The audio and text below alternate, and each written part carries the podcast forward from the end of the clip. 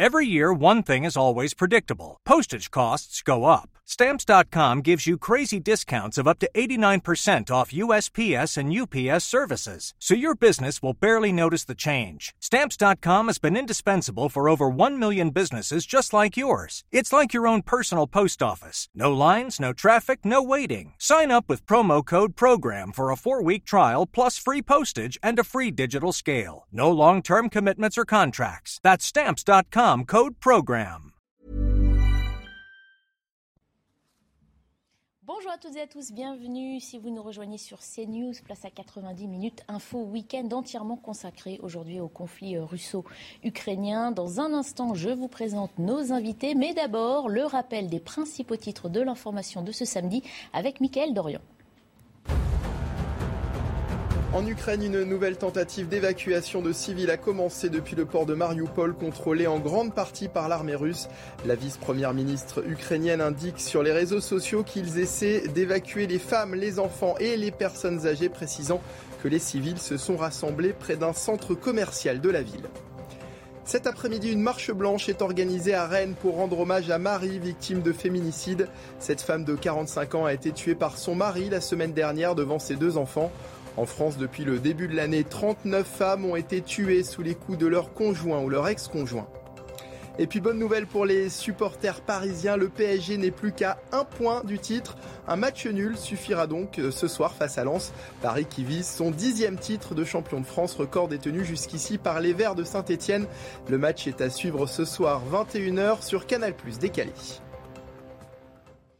Nous accueillons quatre invités autour de la table. Aujourd'hui, Patrice Arditi est avec nous. Bonjour. Bonjour. Vous êtes journaliste. À vos côtés, William Tay. Bonjour. Bonjour. Président du think tank Le Millénaire. De l'autre côté de cette table, Jonathan Sixou. Bonjour à vous. Bonjour Barbara. Journaliste chez Causeur. Et André Chico-Nicolas. Bonjour. Bonjour. Éditorialiste à la Marseillaise. Je vous le disais, on va donc parler essentiellement de la situation euh, en Ukraine. Presque deux mois de guerre entre la Russie et l'Ukraine et l'assaillant qui précise ses intentions. L'armée russe est passée à une deuxième phase de son opération cette semaine. L'offensive se concentre sur le Donbass et le sud de l'Ukraine. L'objectif étant, selon un haut responsable militaire russe, d'en prendre le contrôle total. On fera aussi dans quelques minutes un point complet avec les cartes d'Harold Iman qui va nous décrypter euh, tout cela. On va d'abord faire un point euh, sur le terrain avec Mathilde Moreau. En constatant les dégâts, Tania évoque un miracle. Dimanche, elle faisait la vaisselle avec sa fille d'une vingtaine d'années lorsqu'une roquette est tombée dans sa cuisine.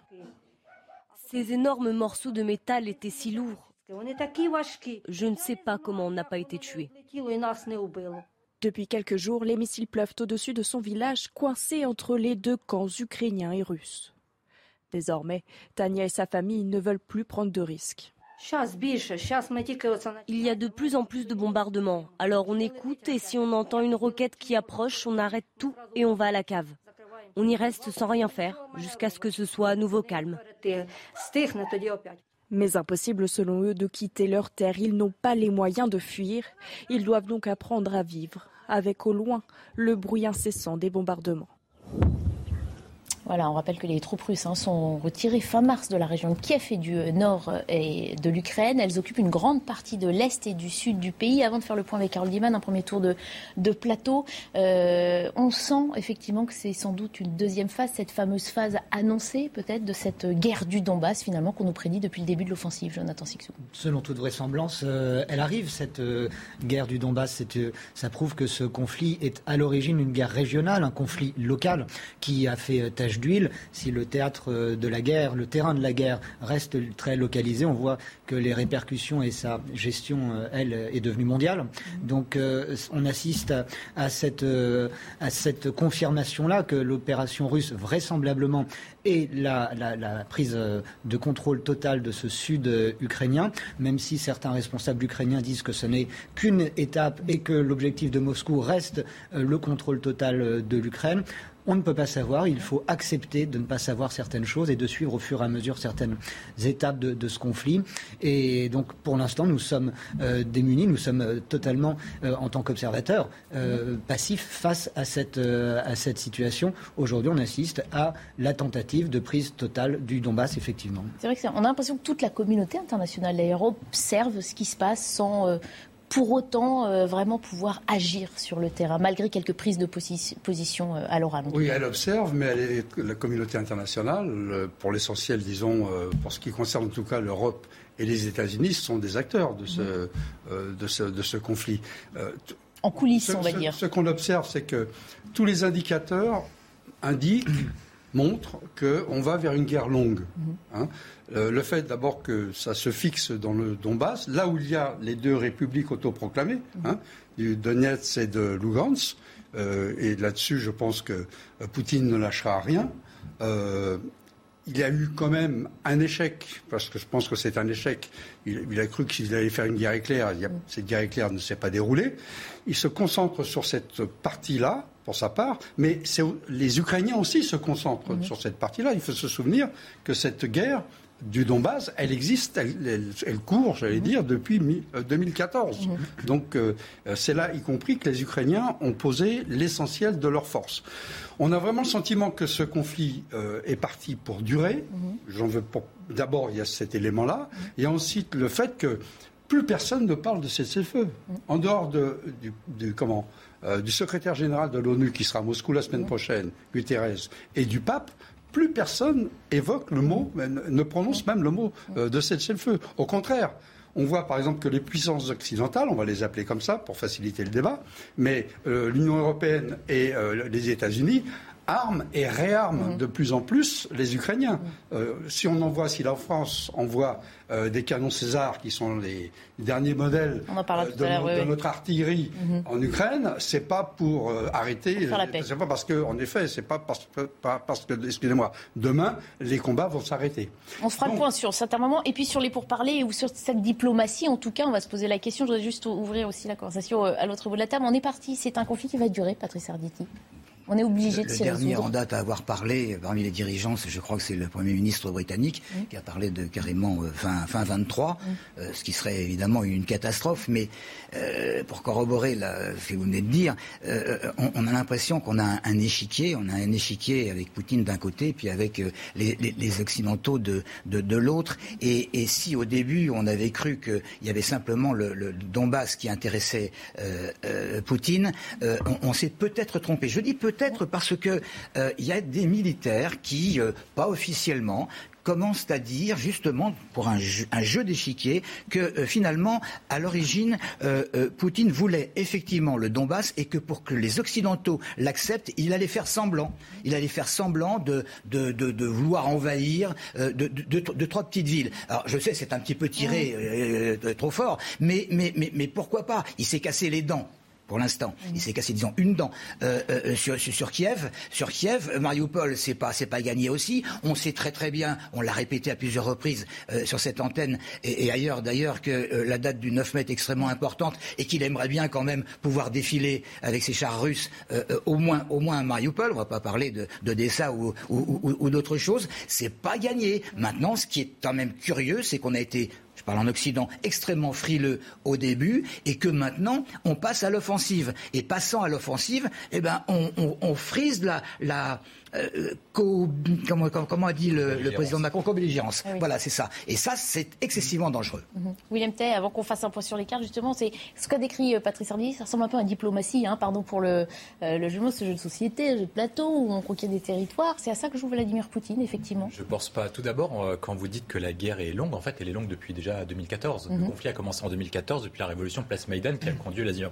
Poutine à engager ses troupes en Russie et en Crimée. Et ensuite, en fait, moi, je pense que si effectivement le conflit peut durer longtemps en termes d'années, ça ne veut pas dire pour autant qu'en fait, pendant 4, 5, 6 ans, vous aurez un conflit continu tous les jours. Dire que Vladimir Poutine, ce qu'il peut faire, c'est du stop and go. Dire prendre un territoire recharger ses forces et ensuite après repartir au combat. Mm. Vraisemblablement, quand on regarde la carte euh, militaire, on peut voir notamment que d'ici le 9 mai, à ce moment, il va essayer de construire un pont terrestre, donc un, couloir terrestre entre la Crimée Et le Donbass, ça c'est le premier élément. Alors attention, hein, il y a Harold Iman qui va nous expliquer tout ça si vous lui prenez son propos et il va faire la grimace. Et le, deuxième point qui est le plus important, c'est quel est l'objectif de Vladimir Poutine mm. Vladimir Poutine s'engage en Ukraine parce que l'Ukraine allait passer sous le giron européen à, cause de la révolution Place Maïdan. Et donc c'est par conséquent à ce moment-là qu'il essaye d'interagir avec l'Ukraine. Quel est son objectif? Son objectif est de neutraliser l'Ukraine, c'est-à-dire que mm. l'Ukraine ne rentre ni dans l'OTAN ni dans l'Union européenne. Et à partir de ce moment-là, il essaye de jouer en fonction des cartes qu'il a et en fonction des tendances géopolitiques et du contexte, quelles sont les options qu'il peut mettre sur la table pour essayer d'empêcher cette, cette arrivée? Ce qu'on sait notamment, c'est que si l'Ukraine une partie de son territoire qui est neutralisée ou occupée, elle ne peut intégrer ni l'Union européenne ni l'OTAN. Ça, c'est le premier élément. Et deuxième point, à partir du 9 mai, lorsqu'il aura récemment conquis Mariupol et construit le pont terrestre entre la Crimée et le Donbass, on va voir en fait une seule question. C'est est-ce qu'il reste en opération spéciale ou est-ce qu'il décrète la guerre générale? Et à ce moment-là, on verra s'il a l'intention de prendre toute l'Ukraine d'ici la fin de l'année. Alors, on n'en est évidemment pas là. On va donc faire le point dans un instant avec Harold Iman. Je vous propose d'abord d'écouter celui qui fait régulièrement le président ukrainien, justement, qui précise toujours où les forces ukrainiennes eh sont en, train de, faire face. Les forces armées de l'Ukraine continuent de décourager les attaques de l'envahisseur russe dans l'est et le sud de notre pays. La direction d'Izium, Donbass, Ryazovia, Mariupol, la région de Kherson sont les lieux où se joue le sort de cette guerre et l'avenir de notre État. Harold Iman est avec nous, spécialiste de nos questions internationales. Bonjour euh, Harold. Alors il s'est déjà dit beaucoup de choses autour de ce plateau. Avec vous, on fait le point concret sur la situation. On parlait d'une précision de cette offensive comme une phase 2. La ligne de front s'est apparemment bien déplacée euh, vers l'Est, Harold. Oui, alors la situation euh, d'aujourd'hui, elle est la suivante. En fait, c'était celle d'hier, mais on n'a pas encore la mise à jour. Et toute l'occupation qui avait lieu ici, qui prenait Kiev en, tenaille, s'est terminée et les troupes sont parties vers le Bélarus et euh, vers la Russie pour se regrouper plus loin. Et maintenant, on envoie plus de troupes dans l'Est. Dans l'Est, où on se bat à Izium. Kharkiv, ça n'a jamais cessé, mais Izium de manière vraiment acharnée, euh, et aussi tout autour du euh, Donbass séparatiste, qui sont ces deux tâches.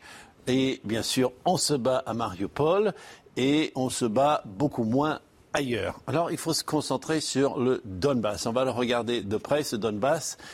Donc ici, cette ligne verte englobe les deux districts dont on parlait à l'instant, qui sont euh, l'oblast de Lugansk et l'oblast de Donetsk. Oblast, ça veut dire district, et, euh, l'Ukraine est divisée en quasi une trentaine de ces districts. Et ces deux-là ont déclaré leur indépendance en 2014. Une guerre s'en est suivie et les indépendantistes ont gardé ça avec l'aide massive russe, de l'armée russe, et l'Ukraine a gardé les deux tiers. Et lorsque le 22 février, Vladimir Poutine a dit Je reconnais l'indépendance pleine et entière de ces deux républiques euh, autoproclamées, euh, on s'est demandé Mais dans quelle euh, délimitation? Eh bien, maintenant, on commence à comprendre qu'il pensait à tout ça. Et donc, Mariupol rentre dans la configuration. Et si on regarde de plus près Mariupol, c'est en train de tomber. Il ne reste plus que le port, où il y a quelques centaines de soldats, et Azovstal, qui est le grand complexe sidérurgique avec six étages, dans lequel les soldats du régiment Azov, euh, très aguerris, très nationalistes, se sont terrés avec 1000 civils qui ne se sont pas encore dégagés. Et euh, le reste de la ville est tombé euh, russe et on est en train d'organiser quelques départs, ça et là. Euh, la plupart des gens veulent aller vers l'Ukraine, euh, mais euh, les autres sont parfois amenés quasiment de force vers la Russie, où il y a quelques volontaires, mais c'est vraiment rapport de 1 sur 10. Donc voilà ce qui reste pour cette stratégie. Si ça et ça tombe, ce qui est vraiment vraisemblable, un gros morceau de ce Donbass, fabriqué à partir de deux districts, deux oblasts, sera prise et là, un début de conquête un peu cohérente euh, commence à se dessiner. On va évoquer évidemment un, tout petit peu plus tard cette situation de Mariupol avec les civils bloqués, vous le disiez. Euh, Harold, pour l'instant, les autorités ukrainiennes hein, disent qu'elles peuvent continuer à repousser l'armée russe hors de leur sol, mais elles réclament aussi une trêve pascale à l'occasion d'un pacte orthodoxe qui n'interviendra euh, sans doute pas. Elles se battent pour Mariupol, mais au-delà de Mariupol, qu'est-ce que ça veut nous dire de l'objectif que souhaite atteindre Vladimir Poutine, si on peut euh, l'anticiper On a tous essayé de deviner euh, l'objectif, et en fait, Vladimir Poutine émet plusieurs hypothèses. Il a émis le renversement du, régime, il a émis le remembrement du Donbass, et il a euh, émis l'hypothèse de reprendre tout ce qui s'appelle la Nouvelle Russie dans la terminologie du 19e siècle de l'Empire tsariste. Et donc, si on part d'ici, nous voyons que, euh, des généraux très importants l'ont dit, ils voudraient pousser sur toute la façade maritime. Et quelle bonne idée, mais pourquoi n'y arrivent-ils pas? Euh, d'un point de vue tactique. Ils avaient une énorme force en Crimée. Elle est sortie assez facilement, mais elle s'est bloquée là, Mykolaïv, qui tient la route de Odessa. Mais la marine, qu'est-ce qu'elle fait La marine russe? Trois navires ont été perdus à Berdiansk, qui ont été minés. Euh, et euh, qui ont explosé sans vraiment d'explication. Et le vaisseau amiral, le Moskva, a explosé le 12 avril et a coulé complètement. Donc on dit qu'il y a un mort. Euh, l'état-major russe dit qu'il y a un mort et 27 disparus. c'est peu vraisemblable. Mais il n'y a plus grand-chose de vraiment massif pour opérer le débarquement à Odessa, si jamais on voulait le faire. Et d'ailleurs, un dernier mot sur cette mer Noire, qui est un peu le trou noir de cette guerre si on peut voir la carte de l'ensemble, eh bien, on finira avec ça, Harold, parce qu'il y a le point info qui arrive. Je suis désolée de vous presser. Mais non, non, mais allez-y. Ah voilà. Alors, pour terminer, la mer Noire, elle est contrôlée, l'accès par la Turquie, par des traités internationaux, euh, traités de Montreux, et la Turquie ne laisse pas passer les navires belligérants, ça veut dire la flotte russe, qui est là en Méditerranée, au large de sa base de Tartus en Syrie, ne peut plus monter, prêter main forte, mais les Italiens, les Français, les, les Anglais ne peuvent pas rentrer non plus. Donc on est un peu on, a évité une guerre navale dans la mer Noire. Merci beaucoup Harold, je suis désolée de vous couper, il est 15h45 euh, et c'est l'heure du rappel des titres du Michael Dorian. Le nombre de réfugiés ukrainiens continue d'augmenter. Au total, près de 5,2 millions d'Ukrainiens ont fui leur pays depuis le début de l'invasion russe en février dernier. Les femmes et les enfants représentent 90% de ces réfugiés. Les hommes de 18 à 60 ans susceptibles d'être mobilisés ont interdiction de partir. Les prix du verre flambent, principal facteur la hausse des prix du gaz utilisé dans les fours destinés à la préparation du verre. Une situation qui inquiète les producteurs de boissons alcoolisées. La Fédération des industries du verre se refuse toutefois à parler de pénurie. Et puis c'est le début des vacances de printemps pour la zone C, la dernière à partir cette année. Et sur les routes, selon Bison Futé, c'est vert dans le sens des départs et des retours ce samedi. Demain, ce sera orange en Ile-de-France dans le sens des départs et vert sur tout le territoire dans le sens des retours. À noter que ce week-end, toute la France est en vacances. Les élèves de la zone B reprennent l'école lundi. Voilà, on a vu avec ces cartes hein, la situation euh, très précise à l'heure actuelle et cette situation stratégique évidemment de la ville de Mariupol, un champ euh, de ruines après bientôt euh, deux mois de pilonnage que les forces russes contrôlent d'ailleurs en grande partie. Une nouvelle tentative d'évacuation des civils doit avoir lieu aujourd'hui dans des conditions qui restent évidemment délicates. On rappelle que plusieurs couloirs humanitaires ont déjà été annulés, souvent à la dernière minute. Dans cette Assyrie hein, dont on parlait à l'instant, Azovstal, il y a donc des civils qui sont réfugiés en dessous dans un abri. On parle d'un millier de civils. On sait que les chiffres sont très difficiles à, connaître euh, précisément. On a l'impression que c'est une guerre finalement même souterraine qui est en train de, se jouer. Et c'est pour ça que l'armée russe pillonne ces, abris finalement, ces sites qui abritent des civils. il, y a, plusieurs points pour lesquels l'armée russe pilonne euh, ces abris. Premièrement, c'est qu'en fait, ils ne s'attendaient pas à avoir une telle résistance. C'est-à-dire qu'ils pensaient arriver comme des libérateurs, notamment dans les régions russophones. Est-ce qu'on est sûr de ça? Est-ce que ça, c'est pas une vision occidentale qui veut croire que Vladimir Poutine est affaibli par rapport à ce qu'il donnait à voir? Je prends un élément qui fait dire plutôt ce sens-là. C'est les capacités de ravitaillement qu'il avait pour son armée. Si par cas il pensait qu'il devait vraiment assiéger ces villes, il aurait mis plus de capacités de ravitaillement, notamment pour faire, faire en sorte que ces, que ces armées, en, termes de carburant,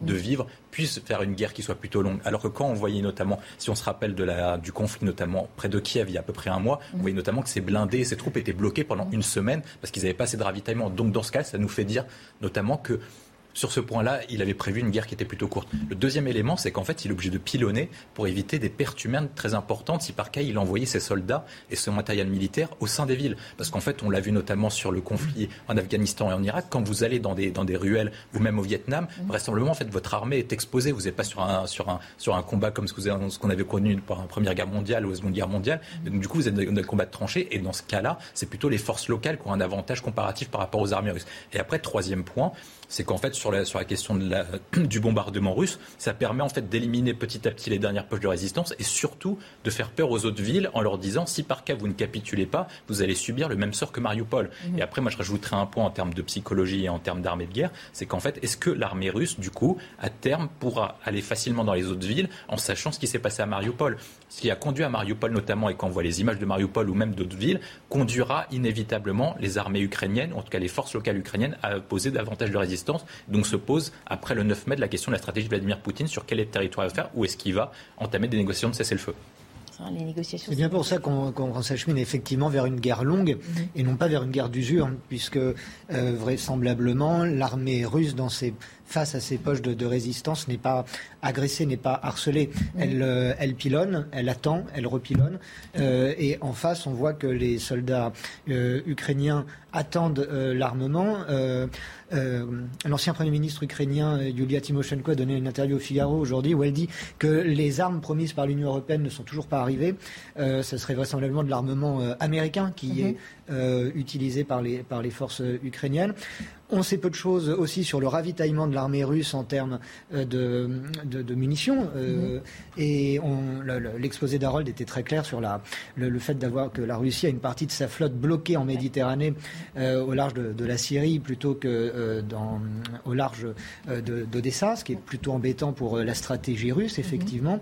Mhm. Mais la Russie, dans l'histoire, elle l'a toujours prouvé, elle sait attendre. Elle sait euh, prendre, euh, elle sait reculer parfois pour euh, plus à même forcer les, lignes adverses. Sauf que le temps passe et effectivement, cette date du 9 mai dont on parle, hein, la Russie n'a pas de problème avec se rapproche aussi. Hein. oui, messieurs. Oui, non, mais, Patrice, c'est vous qui disiez il y a quelques semaines, d'ailleurs, on n'est pas si sûr, cette armée russe qu'on a connue si forte, est-on euh, vraiment certain qu'elle soit si affaiblie euh, Je me souviens que c'est vous qui disiez, peut-on croire qu'ils aient des pannes de carburant? Je, ne pense pas. je, ne pense pas. Effectivement, on a tous vu ces colonnes euh, sur, plusieurs, sur 60, 60 km, non mmh, À l'époque, 60, km.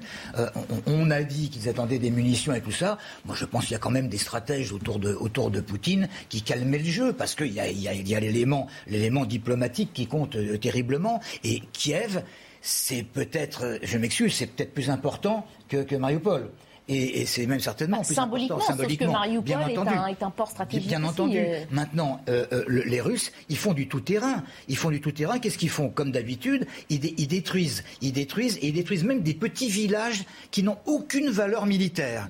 Mm. Des, petites communes où les gens se demandent mais, mais, mais, qu'est-ce qui se passe? Alors, je, pense sincèrement, parce qu'on ne nous dit pas tout, hein, évidemment, je pense sincèrement que la diplomatie, elle est toujours là, qu'à Mariupol, les Russes attendent. Ils attendent d'abord parce que euh, les, Ukrainiens étant cachés dans, ces galeries peuvent faire des dégâts considérables militairement, euh, euh, mais, donc ils veulent pas plus de, plus de victimes, mais ils ont le temps pour eux. On parlait tout à l'heure de fin 23. de toute façon, Mariupol probablement va tomber. Est-ce que les Russes veulent encore un carnage, c'est-à-dire que sur toutes les télés du monde, on dise dans, quelques jours, Mariupol est tombé, les galeries se sont effondrées sur les malheureux qui étaient dedans, 2000 soldats et un millier de civils. Je ne pense pas. Ça fait aussi partie du côté psychologique. Mhm. Et la chute de Mariupol, euh, qui est donc, je le rappelle, un grand port industriel sur la mer d'Azov, effectivement, constituerait une victoire extrêmement importante pour Moscou après le revers de, de, son, vaisseau amiral qui a Oui, parce que, comme on nous l'a expliqué tout à l'heure, tenir Mariupol, c'est tenir toute la mer d'Azov. Mm.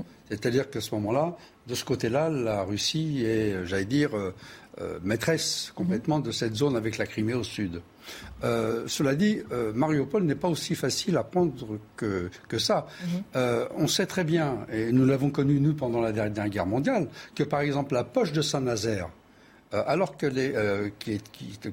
lesquelles étaient réfugiés les, Allemands, les nazis. Elle a tenu jusqu'au 11 mai 1945, alors que le débarquement en France avait eu lieu un an pratiquement mhm. avant. Mhm. Parce que y a, comment Mariupol s'est complètement bunkérisé, mhm. cette partie-là de Mariupol. Et euh, la guerre, c'est une guerre absolument impossible. D'ailleurs, euh, Poutine ne s'y est pas trompé. Il a convoqué, il y a deux jours, on l'a vu à la télévision, mhm. il a convoqué son, son, ministre de la Défense en lui disant non, il faut absolument pas, on arrête on n'écrase pas, on ne continue pas les opérations militaires directes sur, euh, sur, la, comment, euh, sur, la, sur le site sidérurgique, mhm. mais par contre, vous encerclez, et il a cette phrase, il ne faudra pas qu'une seule mouche euh, comment, puisse, en sortir. Après, ce sont les informations qu'il veut bien divulguer aussi à l'Occident, on ne peut pas les prendre au pied de la lettre. Le, grand, Danger, le grand danger dans tout ça, c'est que moi je pense que la diplomatie en ce moment, est, est, pratiquement au point mort. Sans doute, il y a des contacts, mmh. mais euh, elle est au point mort. On va voir ce que ça va donner lorsque le, euh, le secrétaire général de l'ONU sera, sera, à Moscou mardi prochain.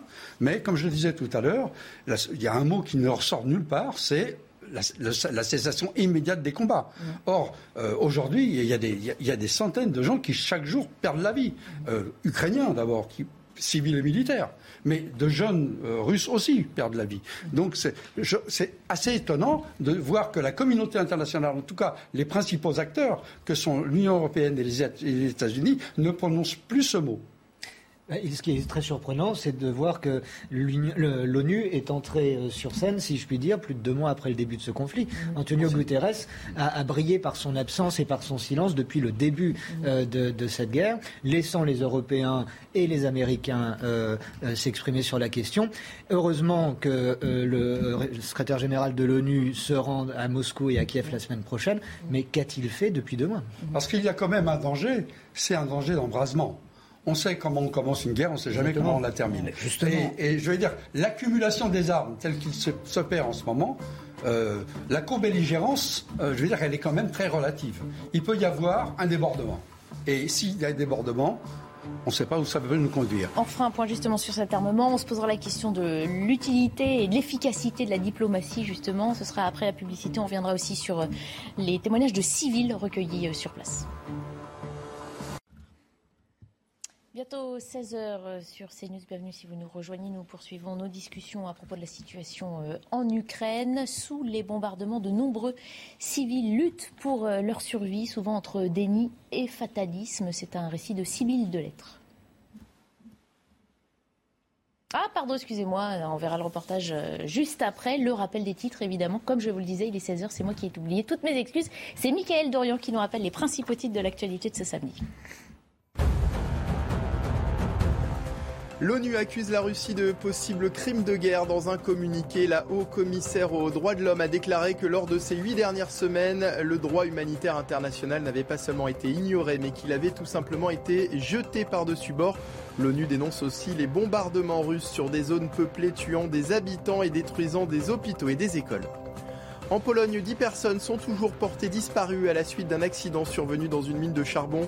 Selon la compagnie, une secousse se serait produite cette nuit à 900 mètres de profondeur. Il y aurait ensuite eu une importante fuite de méthane. Il s'agit du deuxième accident en 4 jours dans une mine en Pologne. Mercredi, un coup de grisou avait provoqué la mort de 5 personnes. Et puis près de 10 millions d'euros pour la monnaie de Paris. Le gouvernement souhaite ainsi aider l'établissement fabriquant les pièces françaises à diversifier ses activités. L'argent liquide étant de moins en moins utilisé, les commandes réalisées par l'État à la monnaie de Paris ont été divisées par deux ces dix dernières années.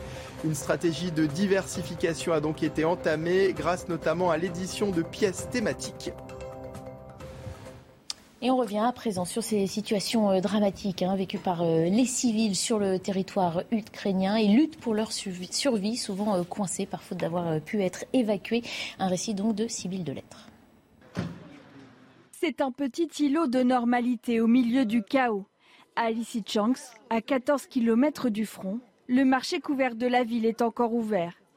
Tetiana y vend du pain, un devoir pour cette femme de 45 ans. Ça fait 20 ans que je travaille ici. Comment puis-je partir et laisser les gens simplement sans pain? Si je n'étais pas là, que mangeraient-ils Malgré les risques de bombardement, ils sont des dizaines à venir se ravitailler ici chaque jour. Si les Russes gagnent, tout changerait, tout. Ce serait le Moyen Âge, ce serait l'oppression. Nous ne voulons pas de ça. À quelques kilomètres de là, à Severodonetsk, Les derniers civils se sont regroupés dans le sous-sol de cette usine. Face à l'aggravation de la situation, les plus fragiles sont évacués par la Croix-Rouge. Nous continuons à évacuer, mais souvent les personnes qui sont restées ne veulent pas partir. Elles nous disent, nous sommes nés ici, nous mourrons ici. Les bombardements résonnent au loin. Alors que la guerre entrera dimanche dans son troisième mois, aucune trêve ne se dessine. L'objectif de l'armée russe, établir un contrôle total sur le Donbass et le sud de l'Ukraine. Voilà, donc situation euh, dramatique vécue au, quotidien, situation qui continue d'ailleurs d'être euh, observée et condamnée par la communauté internationale. On va se poser la question justement après de ce que peut faire cette communauté qui est presque impuissante face euh, aux faits. Je vous propose d'abord d'écouter la porte-parole du Haut Commissariat des droits de l'homme. L'invasion russe, il y a près de deux mois, a plongé l'Ukraine dans une crise humanitaire et des droits de l'homme qui a dévasté la vie des civils dans tout le pays et au-delà. Les forces armées russes ont bombardé de manière indiscriminée des zones peuplées, tuant des civils et détruisant des hôpitaux, des écoles et d'autres infrastructures civiles, autant d'actions pouvant relever des crimes de guerre. Patrice Arditi, pardon pour cette question facile, mais une fois qu'on a dit ça, qu'est-ce qu'elle peut faire, cette communauté internationale, quand elle n'est pas, comme d'autres, euh, partie prenante en envoyant euh, des armes, si on veut négocier une paix, si on veut que la diplomatie soit efficace? J'en sais rien, mais comme dirait l'autre, c'est mal barré. Mm. C'est mal barré parce que, parce que moi, j'arrive pas très bien à comprendre. Là, on a entendu quand même l'ONU qui parle de crimes de guerre. Mm. Poutine ne doit pas être content. Il va recevoir, il va recevoir quand même euh, the responsable de l'ONU dans quelles conditions J'en sais rien, mais il montrera probablement son mécontentement. En plus, depuis quelques heures, voire deux, trois jours, on apprend qu'on passe, je parle de l'Occident, à l'offensive, en livrant des armes mhm. quand même qui ne sont pas du tout des armes défensives comme avant, qui aidaient certes les Ukrainiens, mais pas suffisamment. Là aussi, Poutine est en droit de se dire, maintenant j'ai pratiquement le monde entier contre moi, alors qu'est-ce que je fais? Mhm. Qu'est-ce que je fais? J'ai l'air J'allais dire, un gros mot, mais vous voyez ce que, vous voyez ce que je veux dire. J'entendais une formule d'un général euh, ce matin, je ne sais plus où, euh, qui a une image extraordinaire et qui disait tant que les forts, les Russes, ne gagnent pas, ils perdent. Tant que les plus faibles, les Ukrainiens, ne perdent pas, ils gagnent. Et c'est magnifique comme image. Et Poutine le sait. Ce que ça veut dire surtout, c'est tant qu'il y a de la vie, il y a de l'espoir. Hein, si on en était là pour prendre. Et tant qu'il n'y a pas un arrêt des conflits, malheureusement, chaque parti peut encore gagner. Ça ne veut pas dire que ce soit une bonne nouvelle. Euh, non, mais la mauvaise nouvelle, c'est qu'en s'étirant dans, dans, le temps, euh, on voit des dirigeants dire de plus en plus de bêtises. Il y a eu un défilé incroyable de chefs de gouvernement et de chefs d'État à Kiev euh, ces derniers jours. Ils ont tous fait antichambre avant d'être reçus par M. Zelensky. Et Charles Michel a quand même dit que la solution, l'issue souhaitée était la victoire de l'Ukraine. Mmh. Euh, ça veut dire la défaite de la Russie. Mmh. Euh, les mots sont très forts. La Russie euh, est à l'origine de crimes de guerre. La Russie est à l'origine de ces images effroyables que nous avons depuis trop longtemps sous les yeux. Mais souhaiter en tant que chef d'un des chefs de l'Union européenne la défaite de la Russie, c'est, je dirais, irresponsable. Donc je crains qu'on ait, à force de, à, force de, de, de non-développement diplomatique entre les belligérants et de développement diplomatique internationaux, ce type de sortie qui, qui fragilisera euh, euh, chacun d'entre nous, tous les pays membres de l'Union européenne, le camp de l'Occident euh, en général. Et à terme, je pense que à ce petit jeu, la Russie sortira malgré tout gagnante si l'Occident se, divise. une autre méthode, ce serait quoi? De convoquer une réunion une des belligérants? Est-ce qu'on a ce pouvoir-là? Est-ce que ça, c'est pas de l'ingérence quelque part c'est un cessez-le-feu. Hum. Mais un cessez-le-feu, encore faut-il euh, qu'il puisse être. Oui, on ne peut pas hum. l'imposer, un cessez-le-feu. Avec ces livraisons d'armes qui sont des armes de plus en plus lourdes, euh, l'Europe et les Occidentaux prennent euh, de plus en plus de responsabilités dans, ce conflit et de risques. De là à ce que M. Poutine braque sur nous, c'est Satan 2, je pense qu'on n'y est pas encore. Il y, a, plusieurs points. Pour mener un accord diplomatique, il faut qu'une des deux parties se dise si je continue le conflit, j'ai plus à perdre qu'à gagner. Mhm. Et actuellement, quand on se met à la place de Vladimir Poutine, mhm. il peut raisonnablement penser que son armée est supérieure à celle de l'armée ukrainienne, et donc vraisemblablement, il peut encore continuer à prendre des territoires supplémentaires, avec des pertes qui sont beaucoup moins fortes maintenant qu'au début, début du conflit.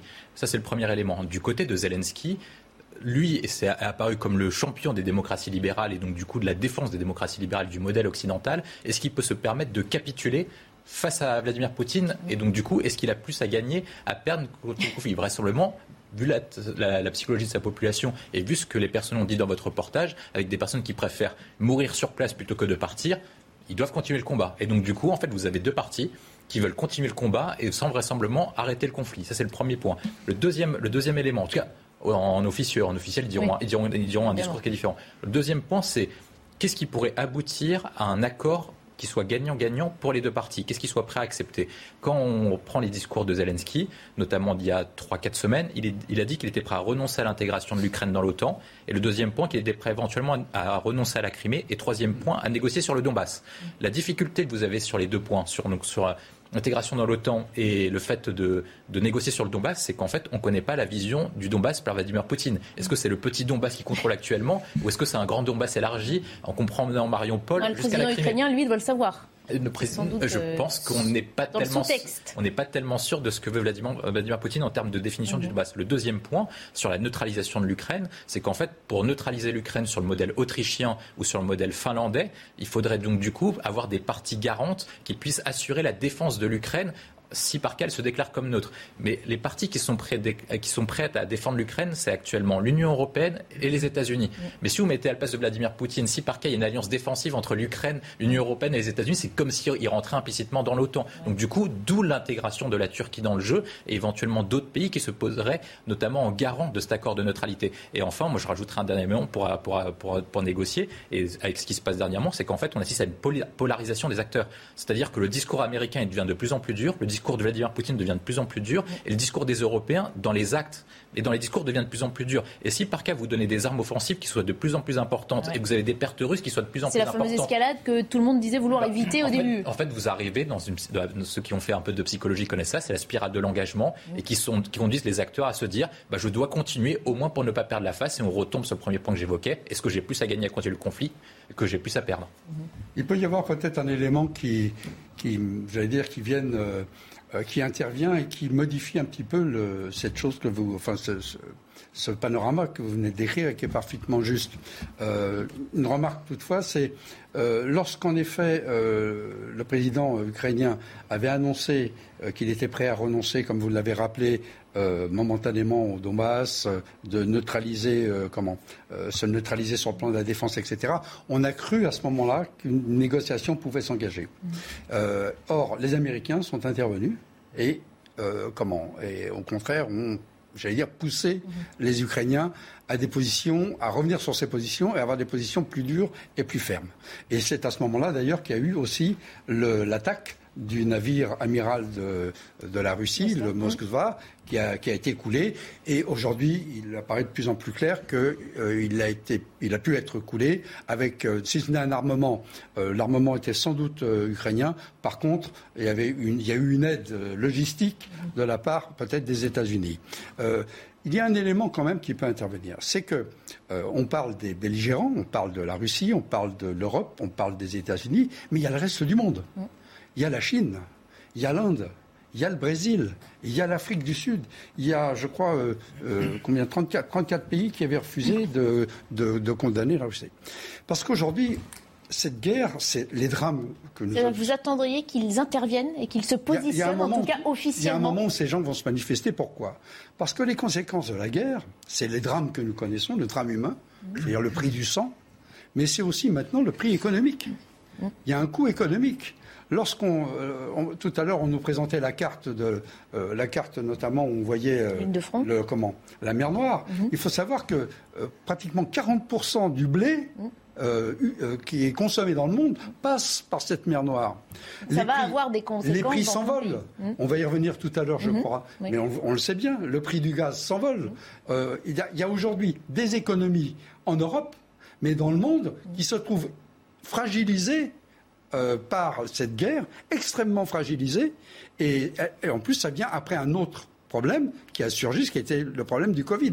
Donc en ce moment, tout le monde est un peu sur un fil, et sans doute que ces éléments-là, c'est-à-dire les conséquences, indirectes et économiques de la guerre, vont-elles peser, mhm. notamment auprès des pays que j'évoquais tout à l'heure?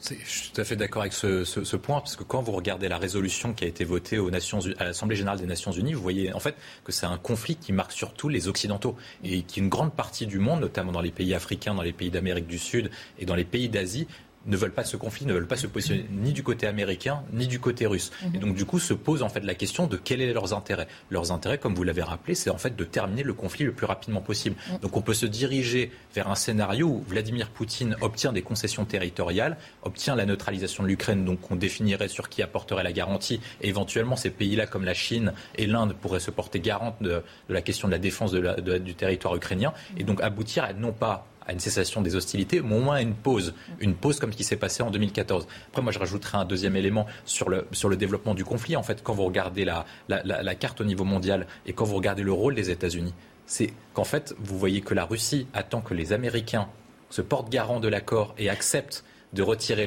l'Ukraine de l'OTAN, mais en même temps, les Américains de Biden, alors qu'il y a les mi-termes en novembre, ne peuvent pas afficher cette position au moins jusqu'à novembre. Et donc, du coup, pour contenter son électorat démocrate et pour ne pas passer pour un faible, notamment par rapport à Donald Trump, mmh. doit continuer sur cette posture guerrière au moins jusqu'à novembre et dire à l'Ukraine il faut continuer, il faut continuer, il faut continuer le conflit. Et donc, du coup, c'est pour ça en fait qu'on arrive à un moment où je pense que vraisemblablement on aura un tournant au moment du 9 mai en fonction de ce que veut Vladimir Poutine. Vraisemblablement peut-être une pause, mais non pas un arrêt des conflits. C'est pour ça qu'on parle de conflits qui s'éternisent avec des pauses régulières. Et c'est pour ça qu'on ne se cache plus désormais euh, à Washington, notamment au département d'État, pour euh, dire que la Russie doit être écrasée, la Russie doit être humiliée. Mm. Euh, ce sont des, hauts responsables qui peuvent tenir ce type de propos actuellement. Ça va exactement dans cette ligne d'une ligne faucon même du, du, camp du camp Biden.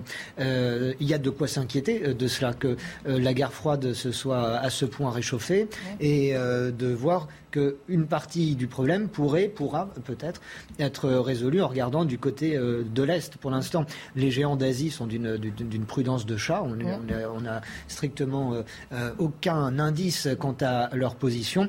Après, pour, je rebondis un peu sur ce que vous disiez, pour ce qui est de, des réactions du, Brésil ou, de l'Afrique du Sud, ce sont de très beaux pays, mais je ne sais pas si leur poids pourrait influer dans un sens ou, ou dans l'autre de, ce conflit, puisqu'ils sont tributaires principalement euh, des exportations euh, principalement céréalières euh, de, la Russie et de l'Ukraine. On parlera évidemment hein, tout à l'heure du blé mais, et du, gaz également. Patrice Arditi, avant le flash info dans une minute.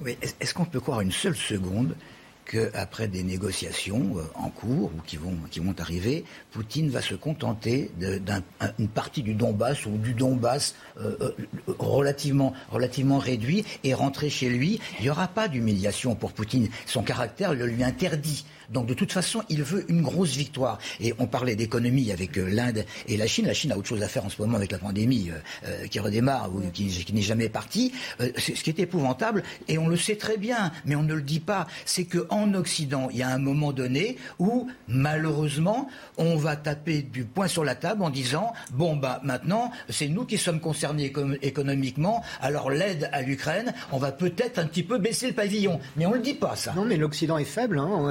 Et la Russie tire sa force de la faiblesse de l'Occident. On en reparle dans une minute parce qu'on s'arrête pour le rappel des titres de Mickaël Dorian. Plus de 40 millions, 48 millions de Français attendus aux urnes ce week-end pour le deuxième tour de l'élection présidentielle. En métropole, les bureaux de vote seront ouverts demain entre 8h et 19h et jusqu'à 20h dans certaines grandes villes. Décalage horaire oblige, les premiers électeurs d'outre-mer et de l'étranger sont appelés à voter dès aujourd'hui. Au moins 33 morts, dont des enfants, après une explosion dans une mosquée soufie en Afghanistan. L'attaque a eu lieu pendant la prière du vendredi dans le nord du pays. Cette explosion survient au lendemain de deux attentats revendiqués par le groupe État islamique qui ont fait au moins 16 morts et des dizaines de blessés. Et puis Israël va fermer son accès pour les travailleurs palestiniens de Gaza à partir de demain. Réaction au tir hier soir de nouvelles roquettes depuis l'enclave palestinienne. La décision de rouvrir le passage sera prise après une évaluation de la situation sécuritaire, a indiqué le ministère israélien de la Défense. Depuis lundi, plusieurs roquettes ont été tirées sur l'État hébreu et en réponse à ça, l'armée israélienne a effectué des raids aériens contre Gaza. Nous parlions de la diplomatie. On peut s'interroger sur ce que la diplomatie a réussi à faire jusqu'ici et ce qu'elle pourrait encore faire hein, pour évidemment euh, arriver à un cessez-le-feu. Je vous propose d'abord d'écouter le ministre des Affaires étrangères de la Fédération de Russie à ce sujet. Nous menions des pourparlers. Ils sont au point mort maintenant. Nous avons fait une autre proposition aux négociateurs ukrainiens il y a cinq jours. Elle a été formulée en tenant compte de leurs commentaires, mais elle reste sans réponse.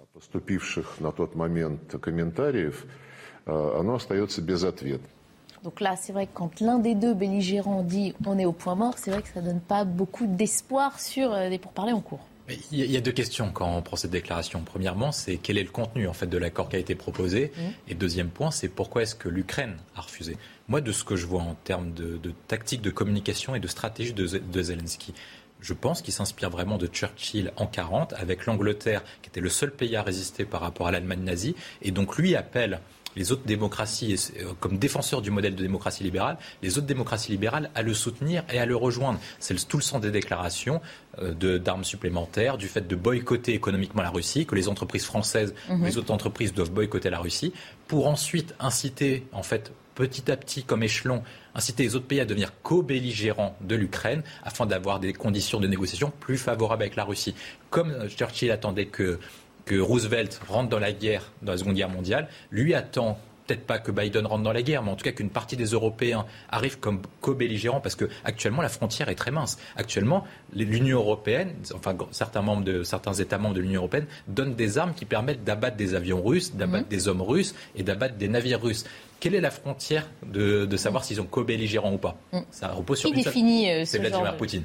C'est Vladimir Poutine. Donc, est-ce qu'à un moment, Vladimir Poutine va considérer que dans son intérêt, et ben c'est tout le changement de narratif que je vous ai décrit tout à l'heure. C'est est-ce qu'il va passer du narratif de opération spéciale en Ukraine à la déclaration de guerre formelle sur la question de l'Ukraine? Si par cas il passe sur la déclaration de guerre, donc éventuellement sur la date du 9 mai, là, à ce moment-là, là vous rentrez dans une nouvelle phase de conflit. Et là c'est plutôt vaincre ou mourir plutôt qu'un échelon qui est long. Parce que pourquoi Russie, Mais puisqu'en Russie, on parle de troisième guerre mondiale. Non, non, non. Actuellement, actuellement, l'état-major considère que c'est une opération spéciale. Et la différence entre les deux, parce que vous allez me dire, mais pourquoi est-ce qu'il parle de ça? Parce qu'en fait, quand vous êtes une opération spéciale, il peut pas mobiliser toute son armée. Il peut mobiliser qu'entre 150 000 et 200 000 hommes. Mhm. Si par cas il déclare la guerre à l'Ukraine, il peut mobiliser entre 600 000 et 800 000 hommes. Et donc du coup, c'est pas du tout la même affaire. Quand on regarde les intentions de Poutine par rapport aux hommes qu'a Poutine, on savait avant même l'invasion russe qu'il fallait entre 350 000 et 425 000 hommes pour occuper tout le territoire. À partir du moment où il déclare la guerre à l'Ukraine, c'est-à-dire que son objectif est de renverser le régime et d'occuper toute l'Ukraine. Mmh. Patrice Arditi, convaincu? On est, par la démonstration De toute façon, je, crois être le plus pessimiste des quatre là, euh, euh, parce que parce que je ne pense absolument pas que Poutine va Poutine va s'arrêter, il peut pas se permettre. Alors justement, vous n'êtes pas le seul à être pessimiste, puisque Boris Johnson, on en parlait tout à l'heure, s'est exprimé sur le sujet. On va l'écouter. Ce qui est triste, c'est que c'est une possibilité réaliste, bien sûr. Poutine a une armée très importante. Il est dans une position politique très difficile parce qu'il a fait une gaffe catastrophique. La seule option qu'il a maintenant est de continuer à essayer d'utiliser son approche épouvantable et écrasante avec l'artillerie pour essayer d'écraser les Ukrainiens. Et il est très proche de sécuriser un pont terrestre à Mariupol maintenant.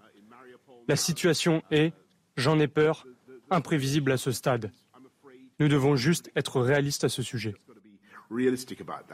Voilà, Boris Johnson qui ne voit pas euh, l'issue de ce conflit avant la fin 2023. C'est le principal allié des Américains, là, je dirais. Les Américains sont un, vraiment en, première place dans, ce conflit. Les Américains ont, beaucoup de choses à gagner euh, avec, cette guerre. Euh, On les accuse aussi d'instrumentaliser entre guillemets l'Europe pour pousser leur pion justement sur cet échiquier que nous décrivait tout à l'heure et André Chico Nicolas. Qu'est-ce qu'on attend? Qu'est-ce qu'on attend? Un mini conflit nucléaire une guerre, une guerre qu'on dit sale ou encore plus sale que, ce qui se passe? De toute façon, ça va aller crescendo. Là, quand on a des gens qui disent on ne peut pas discuter, qu'est-ce que vous voulez attendre? Alors on va, on va commenter le fait que dans deux jours, il y aura une nouvelle réunion. Mais il y a eu combien de réunions jusqu'à présent? Ça ne sert à rien. De toute façon, ça sert si. Ça sert à, Poutine. Ça sert à Poutine parce qu'il a, il attend des munitions. Les munitions, elles viennent pas comme ça. Elles, arrivent en, plusieurs semaines généralement. Et tant qu'on discute ou qu'on fait semblant de discuter, eh bien, il peut se, se, se, se réapprovisionner et puis, et puis se placer un petit peu mieux dans ce fichu circuit de la guerre. Alors avant qu'on termine cette partie-là, je voulais aussi euh, reparler de cette nouveauté aussi, ces pertes reconnues officiellement hein, par euh, l'état-major russe après euh, le naufrage du Moskva. On l'a dit, hein, ce navire amiral de la flotte russe, ça n'avait pas été le cas. Et là, il y a eu un changement de, ton. Je vous propose d'avoir les, les précisions d'Elisa Lukavski pour ce qui est du Moskva. Ce croiseur russe qui a fait naufrage euh, la semaine dernière, eh bien, le ministère russe de la Défense a hier fait état euh, d'un bilan d'un mort et de 27 membres d'équipage disparus. Les 396 autres personnes qui se trouvaient à bord auraient été évacuées. C'est important car c'est la première fois que les autorités russes reconnaissent des pertes lors de ce naufrage. Elles avaient même, dans un premier temps, affirmé que euh, tout l'équipage était sauf. Ce qu'on constate, eh bien, c'est que les pertes russes, elles sont chiffrées différemment selon qu'on se place de côté des autorités ukrainiennes ou du côté des autorités euh, russes. Le ministère de la Défense ukrainien a hier dressé un bilan de ces pertes russes depuis le début de l'offensive. 21 200 soldats seraient morts, 176 avions, 153 hélicoptères ont été touchés, 838 chars d'assaut, 2162 blindés et 8 bateaux mis hors d'usage. Côté russe, eh bien, depuis le début du conflit, seuls deux bilans officiels ont été fournis. Le dernier, il date du 29 mars dernier. Il annonçait 1531 euh, morts et 3825 euh, blessés, des chiffres qui seraient largement sous-estimés. Il y a un peu plus de deux semaines, le gouvernement russe a d'ailleurs évoqué des pertes militaires importantes, je cite, sans pour autant réussir à chiffrer ces pertes. Est-ce qu'on ne voit pas là, peut-être, même si les chiffres restent peu crédibles, un changement de ton quand même Peut-être un, résultat d'une diplomatie Non, c'est la euh, guerre des chiffres de, de, façon assez. Mais on ne reconnaissait pas de pertes et là, on en avoue quelques-unes. Peut-être qu'effectivement se passe en Russie deux, trois mouvements de, euh, de population euh, qui, qui, pourraient laisser penser que les autorités russes doivent lâcher un peu quelques informations à, ce sujet. Les, les, Russes, comme, les Russes, comme dans tout pays, sont sensibles à leurs pertes militaires. Mhm. et, leur histoire euh, l'a prouvé aussi. Donc euh, euh, je pense que les chiffres sont particulièrement maigres, mais... On rappelle que le, vaisseau amiral hein, pouvait contenir 681 membres d'équipage. Mais après, c'est la, guerre des chiffres. L'Ukraine a beau jeu aussi de, gonfler ceux de l'adversaire. La, première victime d'une guerre, c'est la vérité, hein, on le sait. et dans, dans, un conflit, hélas, euh, on annonce toujours des pertes colossales chez l'ennemi et on minimise toujours les pertes que qu'on peut avoir soi-même. Mm. Euh, mais en plus, on est, euh, je vais dire qu'on est dans, un, dans une information un peu asymétrique. Parce qu'on a beaucoup d'informations du côté ukrainien et extrêmement peu d'informations du côté euh, russe. D'ailleurs, c'est un problème pour, les, euh, pour, pour, pour, nous, citoyens, euh, d'avoir si peu d'informations sur ce, qui se passe réellement en Russie. Alors, parce qu'en Russie, c'est vrai qu'il y, a des, vrai qu'il y a des mouvements. C'est vrai qu'on sait, par exemple, qu'il y a eu des scientifiques russes euh, de l'Académie des sciences qui se sont euh, euh, qui ont protesté contre la guerre. On sait qu'il y a même eu un prix Nobel. On sait que des études aussi ont montré que Vladimir Poutine avait une forte popularité toutefois au sein du peuple. Il il y a eu des manifestations, mais il y a aussi, et ça on ne nous le dit pas, il y a aussi un soutien massif d'une population qui euh, a vécu euh, depuis 1989 une certaine humiliation. Peut-être on y reviendra ensemble après, mais on sait très bien que l'humiliation d'un peuple aboutit toujours à un dictateur. On se quitte encore quelques minutes et puis on évoquera justement ces livraisons euh, d'armement, ce changement de ton aussi de la France qui reconnaît hein, fournir des moyens à l'Ukraine de façon plus affirmée qu'auparavant. À tout de suite. Dans quelques secondes, il sera à 16h30. Nous évoquerons ce changement de ton de la diplomatie française par rapport à la situation euh, en Ukraine et dans ce conflit avec la Russie. On en parle donc dans une petite minute après le rappel des titres de Mickaël Dorian. Alors qu'en métropole, les bureaux de vote n'ouvrent que demain, à Montréal, plusieurs Français ont déjà, comme vous le voyez, effectué leur devoir de citoyen. Il était 14h chez nous lorsque les 39 bureaux de vote de la principale ville du Québec ont ouvert. Cette année, quelques 67 000 Français sont inscrits sur les listes électorales du consulat de France à Montréal. C'est 10 000 de plus qu'en 2017. Cet après-midi, une marche blanche est organisée à Rennes pour rendre hommage à Marie, victime de féminicide. Cette femme de 45 ans a été tuée par son mari la semaine dernière devant ses deux enfants. En France, depuis le début de l'année, 39 femmes ont été tuées sous les coups de leur conjoint ou leur ex-conjoint. Et puis bonne nouvelle pour les supporters parisiens, le PSG n'est plus qu'à un point du titre. Un match nul suffira donc ce soir face à Lens. Paris qui vise son dixième titre de champion de France, record détenu jusqu'ici par Saint-Etienne. Le match est à suivre ce soir à 21h sur Canal Plus décalé. On évoquait tout à l'heure le changement de stratégie, en tout cas la précision de la stratégie russe qui se déplace vers le front de l'Est. Changement d'attitude aussi du côté français. La France assume désormais de livrer des armes lourdes à l'Ukraine, notamment des canons César. De quoi s'agit-il précisément? On voit ça avec Sybille Delette, Sarah Varny, Laura Cambeau et Mathilde Moreau. C'est un renfort attendu par l'armée ukrainienne. Le César, un camion tout-terrain équipé d'un canon très précis. Plusieurs d'entre eux sont en train d'être envoyés par la France pour soutenir l'Ukraine. Utilisé par les soldats de l'armée de terre, le César a un double avantage, un canon d'une portée de 40 km et une grande autonomie de déplacement. Il peut parcourir jusqu'à 600 km à grande vitesse et sans ravitaillement. L'intérêt de se déplacer, c'est que dans un duel d'artillerie, Hein, vous balancez vos, obus, là, vous en balancez 6 euh, ou 8 en 1 minute 30, et ensuite, ensuite, une fois que vous avez tiré, les autres savent où vous êtes, il faut se déplacer. Donc c'est une manière d'avoir un, système extrêmement efficace, extrêmement précis et, et qui répond aux besoins des Ukrainiens. Des dizaines de soldats ukrainiens sont actuellement en France pour se former à l'utilisation de ce canon. Les armes envoyées devraient arriver sur place dans les prochains jours. Voilà, donc l'état-major français donne des précisions hein, sur les moyens euh, alloués à l'Ukraine. C'est un changement qu'on peut qualifier de... D'inquiétant. D'inquiétant on assiste à un emballement. On, parle d'un emballement diplomatique, un emballement des sanctions. Maintenant, c'est un emballement des, livraisons d'armes qui semble de temps en temps euh, conditionné aux, vidéos postées par M. Zelensky, qui donne des bons et des mauvais points aux, pays européens euh, et à l'Occident en général. Et euh, ben, si on s'est fait taper sur les doigts, ben, on montre sa bonne volonté en, accélérant. Je caricature évidemment. L'Ukraine a besoin d'une façon ou d'une autre d'être défendue, mais je crains que ce soit très dangereux de jouer sur ce jeu-là parce que, comme on l'a vu, ce ne sont pas des bombinettes euh, qui sont, euh, qui sont envoyées. De toute façon, on parle d'une guerre, donc évidemment, on n'est plus dans la naïveté. Euh. Une guerre, c'est toujours sale. Une guerre, ça fait toujours des morts. Et là, on s'engage très, très, très sérieusement. Et donc, oui, je, je le qualifie d'inquiétant d'inquiétante, pardon, ces livraisons, euh, parce que si on commence par là, pourquoi s'arrêterait-on d'envoyer euh, d'autres armes, peut-être plus efficaces et, plus dangereuses encore à l'avenir, si les Ukrainiens nous les demandaient? De toute façon, euh, de toute façon ça, va, bien arriver. À un, moment donné, il, y il va y avoir peut-être une provocation du côté russe, mais il y aura un engagement qui sera plus, véridique, euh, si on peut dire, parce que là, une fois de plus, on est encore par en dessous. Moi, je, me demande comment. Enfin, on n'est plus par en dessous. On était plus dans l'ombre. Là, on justement sort plus dans la lumière en soutenant le peuple ukrainien officiellement. on, le soutient, mais mais mais on. enfin, on, l'équipe. On n'a pas, déclaré la guerre à la Russie. De toute façon, la Russie n'a pas déclaré la guerre.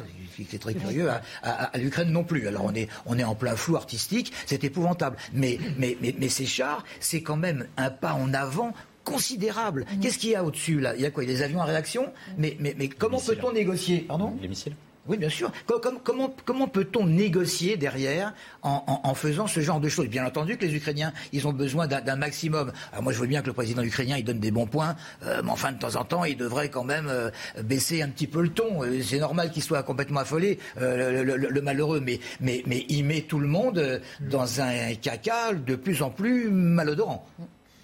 Euh, je ne le formulerai pas comme ça. Il faut, voir pourquoi est-ce que la, France fait ça.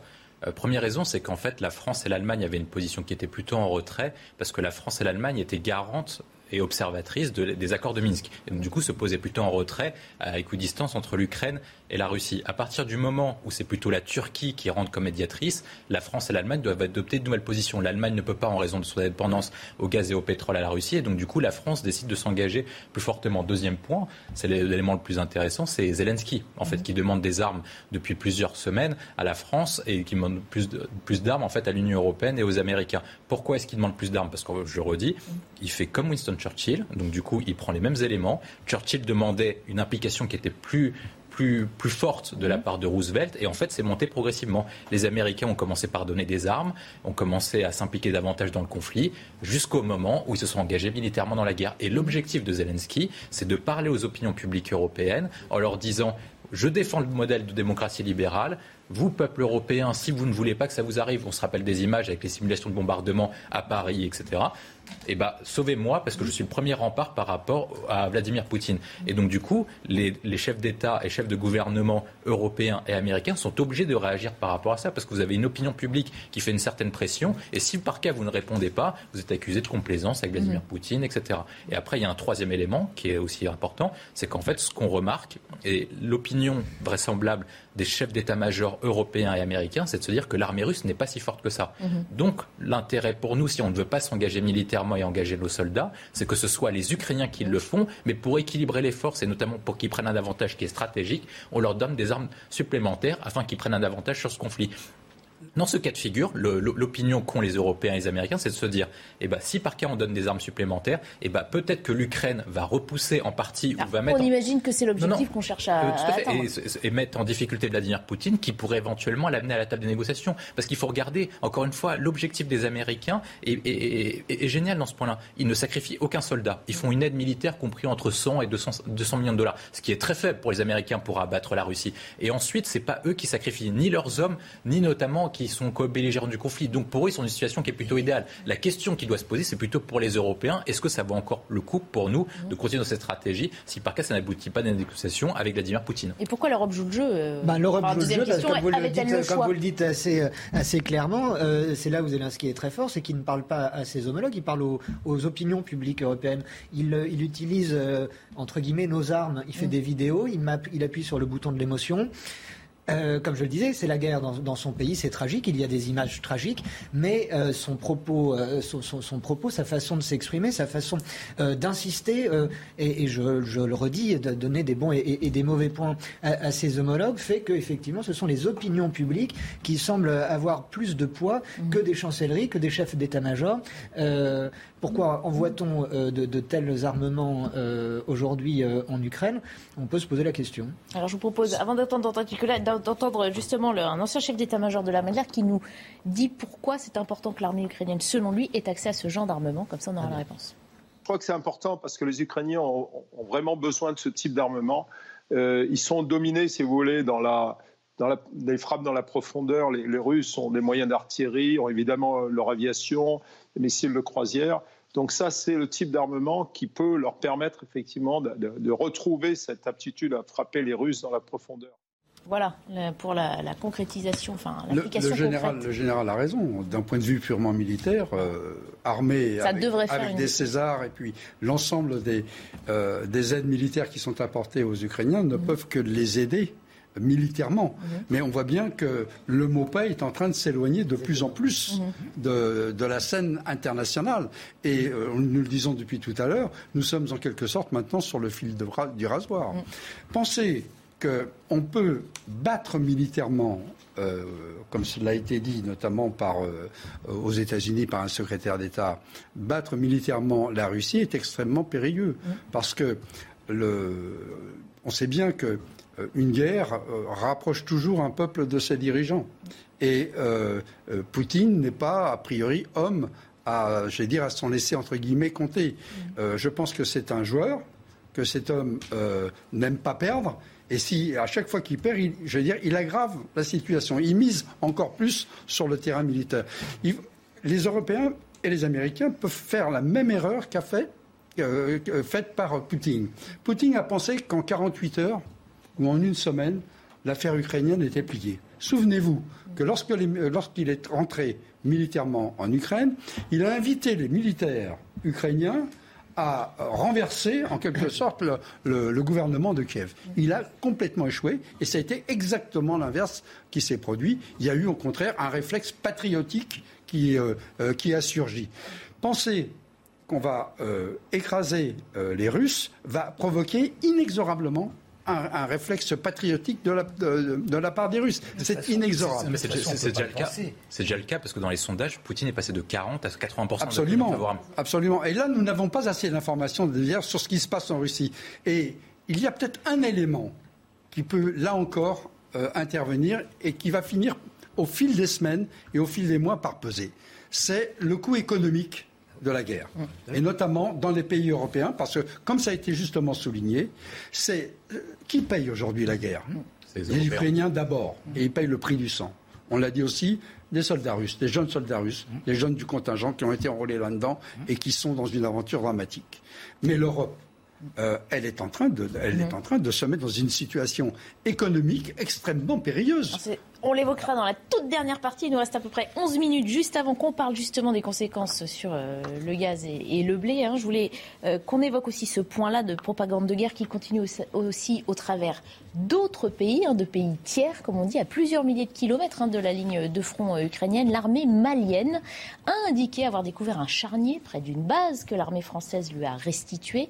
Le Mali annonce d'ailleurs l'ouverture d'une enquête. Les autorités françaises, elles, accusent les émissaires russes de Wagner de vouloir faire croire que ces soldats français laissent derrière eux un charnier. Les explications de Laura Combo avant qu'on commente en plateau. Ces images ont été filmées par un drone de l'armée française au Mali. On distingue 11 hommes en tenue militaire. Ils ensevelissent une dizaine de dépouilles. Une scène décryptée par l'état-major français, comme le raconte cet ancien général. On s'est rendu compte avec les images ramenées par le, drone Reaper de l'armée de l'air que les, mercenaires de Wagner étaient en train de faire une mise en scène euh, d'un charnier euh, pour discréditer l'armée française qui quittait le site de Goussy où elle a passé plusieurs années. La milice Wagner assure notamment les intérêts du Kremlin à l'étranger. C'est sûrement elle qui agit derrière ce compte Twitter, probablement faux. Il publie cette vidéo des mêmes atrocités. Cette photo, elle, est accompagnée de ce commentaire. C'est ce que les Français ont laissé derrière eux quand ils ont quitté la base à Gossi. La Russie a tenté une attaque informationnelle. En répliquant avec les vidéos aériennes, la France l'a prise en flagrant délit de manipulation. C'est un coup, un coup tactique qui montre qu'on a décidé de se défendre, de ne pas se laisser faire. L'Afrique est devenue une priorité, en particulier cette région de l'Afrique pour la Russie. Et dans cette région de l'Afrique, c'est la France qui est la puissance dominante, donc euh, ils veulent nous mettre dehors. Lors du départ de l'armée française du Mali, l'état-major avait prévenu s'attendre à ce type d'attaque. Paris a décidé son retrait en février, sur fond de tension entre la France et la junte militaire au pouvoir. Voilà, encore une fois, deux versions. C'est la guerre de la propagande qui continue, la guerre euh, des images. Vladimir Poutine tente-t-il donc de discréditer euh, la France finalement par tous les moyens? La France et peut-être euh, l'Europe plus largement. Bien entendu, bien entendu. Mais il faut surtout souligner, c'est assez extraordinaire, que pour la première fois, l'armée a réagi très rapidement mhm. au niveau communication. Parce que normalement, on aurait dû apprendre ça. Ils avaient ces images tournées par leurs propres soldats. Oui, mais généralement, ils étudient, ils hésitent, à, ils hésitent à balancer ça dans l'opinion publique. Et là, et là, on est en plein dans une guerre de communication. On a déjà une guerre, une guerre affreuse euh, sur le terrain. Et la guerre de communication, Poutine y participe activement, puisque c'est tout simplement de, la manipulation. Et de la manipulation euh, euh, psychologique. Et c'est pas fini.